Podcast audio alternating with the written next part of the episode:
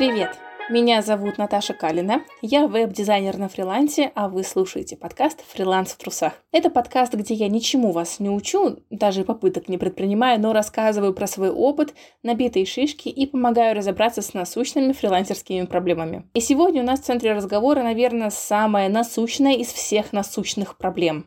Миссия потерять смысл слова «насущная» успешно выполнена мы сегодня поговорим про выгорание. Сначала об этом молчали, потом как-то очень много и активно начали говорить, а сейчас я то и дело слышу посылы, что-то вроде «выгорание — это просто пиздострадание». Так давайте попробуем разобраться, что здесь к чему, потому что пока я готовилась к эпизоду, нашла статистику, которая меня прям вот действительно испугала. Сначала я про выгорание как-то ничего особо не знала. Я сталкивалась с ним, конечно, как и большинство из нас, но не в рамках фриланса. Явление само по себе связано не только с профессиональной деятельностью.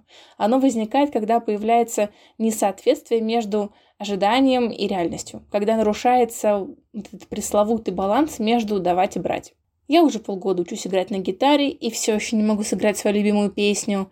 Вся моя жизнь крутится вокруг маленького ребенка, мне даже спасибо никто не говорит. Я делаю все, что могу, но начальство по-прежнему мной недовольно. Я даю так много времени работе и получаю так мало денег. Я как-то говорила, что одна из моих главных мотиваций в работе — это деньги. Но в самом начале я думала о фрилансе как о возможности работать из дома и быть рядом с дочкой, видеть, как она растет, участвовать в этом. Именно участвовать полноценно, а не быть затраханной работой мамашей, которая периодически ревет вечерами из-за необходимости идти на нелюбимую работу. А ведь у меня так и было. Действительно, именно так и было. Я до декрета существовала с регулярными порывами поплакать, пореветь, после работы, до работы. Я утыкалась в подушку лицом, когда понимала, что через несколько часов я проснусь, и мне нужно будет идти на свою работу. Блин, даже вспоминать об этом как-то очень неприятно. И фриланс привлек меня именно свободным графиком. Хочешь работать, хочешь занимайся личными делами.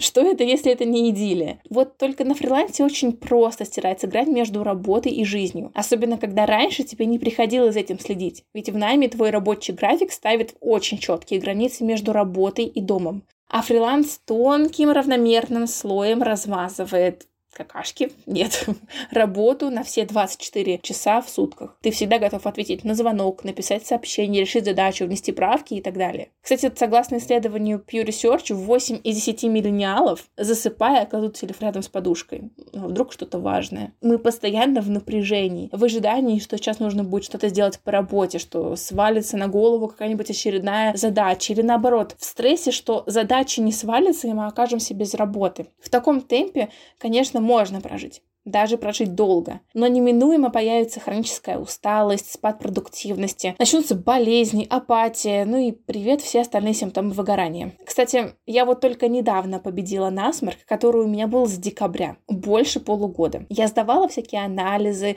я даже думала, что у меня вдруг внезапно развилась аллергия на кота. Я даже с мужем обсуждала, говорила, слушай, ну ведь бывает такое, что вот ты живешь, живешь, а потом бац, и у тебя появляется аллергия на то, на что никогда аллергии не было. И какое совпадение совпадение. Насморк прошел у меня, когда я начала внедрять в жизнь совет психолога. Выключать компьютер в 6 часов вечера и забывать о работе на выходные. Я вот, честно говоря, не на 100%, конечно, соблюдаю эту рекомендацию, но даже тех небольших изменений в своей рабочей рутине в пользу более четкого разграничивания работы и отдыха хватило, чтобы избавить меня от непроходящей простуды. Я попросила подругу, Альбину Борисенко, помочь мне с этим выпуском. Она психолог и будет давать свои профессиональные комментарии в рамках этого выпуска. Итак, что такое выгорание? Как это можно объяснить просто? Под выгоранием или синдромом эмоционального сгорания понимается состояние физического, эмоционального и психологического истощения. Это очень свойственно специалистам, которые много работают с людьми. Вы можете задать резонный вопрос, как отличить выгорание от простой усталости. Если мы устали, нам достаточно поспать, поесть вкусной еды, посмотреть любимый фильм. То есть достаточно, чтобы случился полноценный отдых. Выходные полноценно отдохнули, а в понедельник вышли на работу с новыми силами. При выгорании обычного ресурсного отдыха становится недостаточно, а даже повседневные действия утомляют. У человека с синдромом эмоционального сгорания возникает апатия. Кроме того, ему сложнее сфокусироваться. Даже самые простые задачи могут даваться очень тяжело и могут требовать больше времени. Помимо этого, испытывающий выгорание избегает разговоров о работе, с неохотой делится новостями, отдаляется от профессиональных сообществ. Это даже звучит само по себе гораздо больше, чем усталость. Вот, кстати, сейчас мне очень хочется вернуться к пиздостраданиям. я иногда ловлю себя на мысли, ой, я так устала, у меня выгорание, или, может, я просто херней страдаю. И частенько вы такие мысли про херню нахлынывают после сторис какого-нибудь очередного коуча, эксперта, ментора, наставника и прочих, которые, как завещал Шайа Лабаф, очень громко говорят нам «Do it! Just do it! И выгорания нет, это просто лень. Я в какой-то момент начала думать, блин, может, правда, выгорание это просто лень, но нет. У выгорания даже есть э, официальное определение, которое ему дала Всемирная организация здравоохранения. Почувствуйте уровень, все серьезно. Итак, выгорание это синдром, признаваемый результатом хронического стресса на рабочем месте, который не был успешно преодолен. Думаю, не просто так у меня начался насморк в декабре. Тогда был примерно год, как я активно фрилансила. Но дочка у меня в садик еще не ходила. И, собственно, год я работала по ночам. Вполне привычно было лечь спать часа там, в 4-5 утра.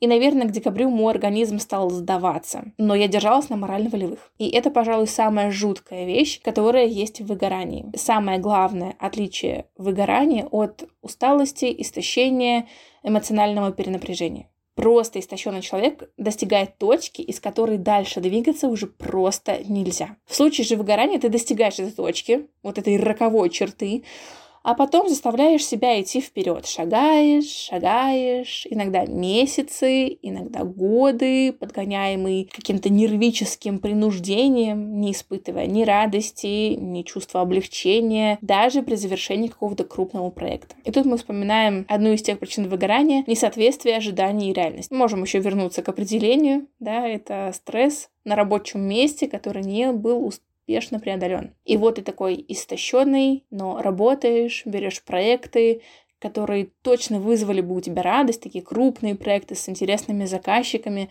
но что-то не вызывают радость. И вот ты просто делаешь, делаешь, думаешь, ну вот, сдам, увижу результаты, душа запоет, а она не поет, и ты как в замкнутом круге. Ожидал, что будешь радоваться, а ты не радуешься, и твои ожидания опять не соответствуют действительности, и стресс от работы только крепчает. Согласно статистике, а, в Германии около 50% случаев текучести кадров вызвано именно выгоранием. Ну, это вроде «мне тут плохо, поработаю там». Вспоминается мне сейчас шутка, которую повторяла моя прабабушка, и над которой очень смеялась моя мама, перенос мощей из кабака в полицию. Так вот, мне кажется, когда выгоревший человек переносит себя с места работы на другое место работы, он все еще остается мощами, а не человеком. Ну, так вот, вот вроде бы хочется решить проблему выгорания, да, но что-то не получается. Но, как говорили нам в школе учителя физики и математики, правильно составленные условия задачи — это уже половина ответа. Поэтому давайте разберемся, что вызывает выгорание. Причины выгорания есть внешние и внутренние. К внешним можно отнести трудный контекст работы, тяжелые или неблагоприятные условия труда, повышенную требовательность руководства и продолжительную напряженную работу. Внутреннее же — это то, что происходит внутри нас самих. Это наша самокритичность, наши чрезмерные требования к себе, перфекционизм и восприятие работы как главной или даже единственной ценности. Кстати, анализ Эндрю Пихила и, боюсь соврать, Томаса Карина или Кьюрина, прости меня, Томас, а, который они опубликовали, в 2015 году, выявила закономерность зависимости выгорания от перфекционизма. Так, ну а что еще туда входит? Переработка, недостаточная оплата труда, попирательство ваших рабочих границ с клиентами, рабочая рутина, которая ничем не разбавляется, отсутствие социальной жизни, переоценка своих сил. Ну, типа, у меня было 7 проектов, пфф, пускай будет 8. Чё бы еще, чё, чё бы нет. Самое сложное в борьбе с выгоранием – это то, что нужно не просто лампочку заменить, так сказать, а поставить вместо старой лампочки Ильича новую энергосберегающую. Хорошо было бы, конечно, еще проверить проводку, вдруг там проводка Шарли, да? То есть мало просто сейчас в моменте поправить свое состояние. Важно изменить весь рабочий процесс так, чтобы выгорание больше не случалось, или свести вероятность его к минимуму. Я пришла к этому, к изменению рутины с психологом, но задумалась впервые о необходимости этого еще в мае. У меня тогда ребенок впервые уехал к бабушке на две недели, и у меня были такие грандиозные планы, я думала, что я сейчас как поработаю, обновлю свой сайт-портфолио, прям вообще все будет красота-красота. Но все две недели пошли ровехонько коту под хвост, потому что я просто лежала. Я за все э, праздники подошла к ноутбуку два раза. Все остальное время я просто спала, лежала, читала книгу, тоже лежа, смотрела сериальчики, опять лежа. Я делала все, что угодно, лишь бы не подходить к рабочему столу. Меня вот буквально тошнило от мыслей о работе. До этого, кстати, с конца февраля и э, всех нам известных событий я работала как проклятая. Серьезно, бралась за любую даже крошечную работу, делала мини-заказы по, там, по 2, по 3 тысячи рублей. Я работала постоянно, очень много. Оставляла дочку с мультиками, а сама пялилась в экран. И все это, наверное, стало последним забитым гвоздем в крышку гроба моей продуктивности. Ну да, я в марте-апреле побила свои личные рекорды по заработку, но вот финальная зарплата месяца, она была как лоскутное одеяло. То есть состояла из таких вот маленьких халтурок, из каких-то проектов побольше. И в процессе вообще э, было непонятно, что я заработала там какие-то свои рекордные деньги. Мне казалось, что я работаю очень много, а зарабатываю как-то слишком мало для этого. Помним, да, что недостаточная оплата труда, ну, может быть, она недостаточно и объективна, и субъективна. То есть, когда тебе кажется, что ты слишком мало получаешь, э, несоизмеримо тому, сколько сил у тебя уходит на работу. Вот это все является одной из самых частых причин выгорания. В США, кстати, с 2000 по 2014 год экономическая производительность выросла на 21%, а вот зарплата выросла меньше, чем на 2%. Согласно результатам опроса, люди перерабатывают и не получают за это компенсации. Но это США, да?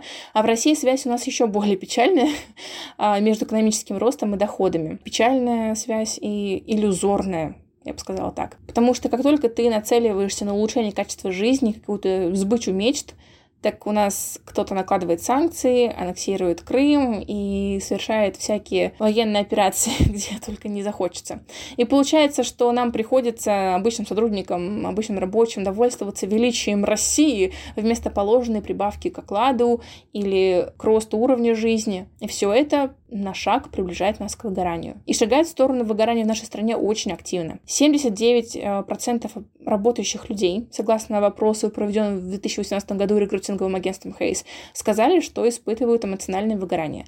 А еще 78, к слову, сказали, что перерабатывают. У нас, кстати, очень, на очень много влияет культурный код. От этого никуда. Меня, как представители поколения, думаю, вас тоже, с детства окружали пословицы про «без труда не вытащишь рыбку из пруда», про волка работу, про зеленую траву у соседей, про бессмертных пони. Как у меня мама смеялась над этой шуткой про бессмертных пони, боже мой. Родители активно передавали установки про плохих богатых, про необходимость работы на одном предприятии, если ты не хочешь прослыть э, очень хреновым сотрудником. Все это делает нормальным много работать, не жаловаться, не стремиться к богатству, зарабатывать честным, скромным трудом и вот эту всю прочую ересь, смысл которой в том, чтобы посадить тебя на попу ровно, дать работу и заставить монотонно работать без стремлений, жалоб и амбиций. Но шутка, блин, в том, что все в наших руках. И как это относится к выгоранию, да, блин, очень просто. Увы, э, состояние выгорания случается у многих и парализует это многих из нас. Но прелесть в том, что выгорание можно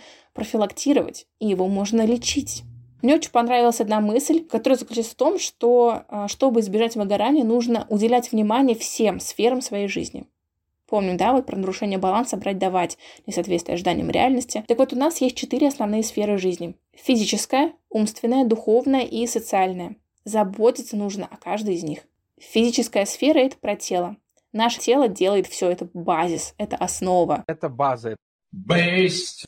Это база. Это вот база. Несет нас от туалета до кровати. Руки печатают на клавиатуру текст. Глаза смотрят, уши слушают, рот выделяет слюну и так далее. Без заботы о теле не будет заботы о жизни. И все это, конечно, очень красиво звучит, но вот именно физическая сфера у меня, к сожалению, у многих моих знакомых проседает сильнее, чем все остальное. А что нужно делать? Нужно соблюдать питьевой режим, есть хорошую сбалансированную еду, достаточно двигаться, полноценно спать, отказываться от, реш... от э, всяких вредных привычек. В общем, делать все то, что мы и так знаем, но никогда не делаем. Наверное, стоит попробовать. Во всяком случае, я сейчас очень активно задумалась над тем, что, наверное, все-таки стоит попробовать уделять своему телу чуть больше внимания, раз уж по большому счету, оно делает все то, что меня кормит. Умственная сфера — это про все, что связано с интеллектом, с рациональным. Нужно больше читать, изучать новое, заниматься гимнастикой для мозга, учить всякие разные новые движения, формировать новые нейронные связи. Но вот что стало для меня прям открытием про умственную сферу, так это то, что советуют формулировать жизненные цели, регулярно проводить их ревизию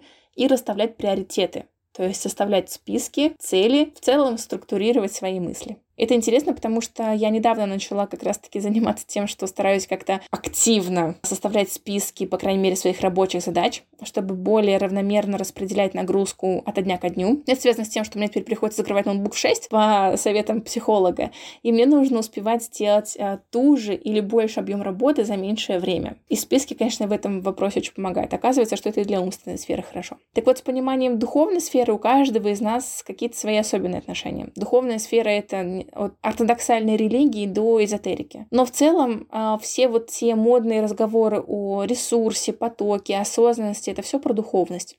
Работа с эмоциями и чувствами тоже сюда. Осознавать эмоции, проживать их, разрешать себе чувствовать, чтобы в какой-то момент не оказаться в плену у непрожитой обиды или злости. Особенно если это непрожитая обида на заказчика, который был у тебя два года назад. Есть у меня такой заказчик. Манипулировал мной. Это был мой первый заказ. Come on! Ну да ладно. Поговорим теперь про то, как раскачать эту духовную сферу. У каждого здесь, конечно, свои пути, но очень рекомендуют медитации и аффирмации. Рекомендуются тех, которые я читала, и лично я сама тоже порекомендую. Я к медитациям отношусь не как, наверное, к чему-то приближающего меня к нирване. А для меня медитация — это возможность заглянуть в себя, сосредоточиться на своих ощущениях тела и эмоциях в моменте, не отвлекаться на посторонние раздражающие факторы. Но вот согласитесь, э, достаточно нечасто выпадает возможность в обычной повседневной жизни сосредоточиться на том, что ты чувствуешь в моменте.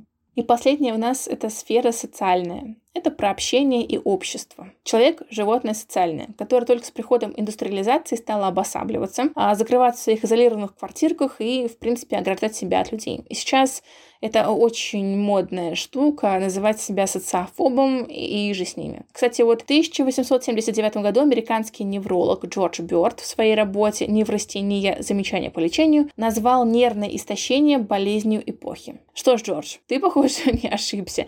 Люди страдают от выгорания и истощения сейчас так же, как и полтора века назад. Ну вот, собственно, как заниматься профилактикой более-менее понятно, а вот что делать, если ты уже свалился с глубоким выгоранием? Но раз уж выгорание вас настигло, то не отчаивайтесь, всегда есть выход. Мне кажется, что первый шаг к исцелению — это обратить внимание на себя, понять, как вы себя чувствуете, как вы можете себя поддержать. Постарайтесь определить, какая цепочка мыслей вводит вас в большую апатию. Придумайте, как вы можете ее останавливать и какой поддерживающей мыслью ее можно заменить. Постарайтесь не взваливать на себя уйму дел и обязанностей. Вы не должны сделать все сразу и идеально. Возвращаться в полноценный трудовой процесс нужно постепенно. Берите небольшие задачи, выполняйте их и получайте позитивное когнитивное подкрепление. Это может дать вам много уверенности и надежды. Помните, что вам не нужно справляться совсем в одиночку. Обратитесь за помощью к близким или, может быть, кому-то из коллег. И самое, как мне кажется, важное, дайте себе любви. Много, абсолютной любви. Хвалите себя. Вовремя проснулись? Молодец. Уложились в дедлайн? Вот это вы постарались. Ответили на имейл? Умница. Дайте себе одобрение даже за самое маленькое действие. Проснуться вовремя и не забыть пообедать – это тоже подрудиться надо. И самое важное, что мне хочется сказать, помните, что это состояние с вами не навсегда. Оно обязательно закончится. Я очень надеюсь, что всех нас выгорание будет обходить стороной, но помним, что жезл регулировщика в наших руках. И вот пара советов непрошенных, которые лично я для себя сделала, пока готовилась к этому выпуску. Дисциплина нужна не только в работе, но и в отдыхе. И нужно иногда принудительно закрывать ноутбук, принудительно заканчивать работу. Надо заниматься не только социально приемлемыми видами отдыха, залезть на гору, встретиться с подругой, посмотреть выставку Ван Гога и так далее, а, но иногда позволять себе просто ленивым тюленем поваляться на диване. Иногда это, это лучшее, что можно для себя сделать по возможности разделять личное и рабочее всеми возможными способами. Сделать рабочую прическу, надеть какую-то рабочую одежду, а, работать не в кровати, а за столом на кухне и так далее. А Все, что заставит вас очень четко видеть границу между вашим отдыхом и вашей работой. Самое главное, помним, что на фрилансе нерабочим сделать время можете только вы. Это не найм, где за вас все сделает график работы. Ну и все будет хорошо. Главное, не запускайте, пожалуйста. Протяните себе руку помощи как можно раньше, потому что выгорание пусть и на слуху, но это не делает его менее ужасным. Кстати, если вам интересна тема психотерапии, то приходите в мой уютный телеграм-канал «Терапия и Тарантино», где я говорю о психологии сквозь призму известных кинолент. Спасибо, что сегодня были со мной. А в следующий раз мы обсудим с вами рост и масштабирование на фрилансе. Куда податься? В инфобизнес или развитие своей команды? Не переключайтесь, будет интересно.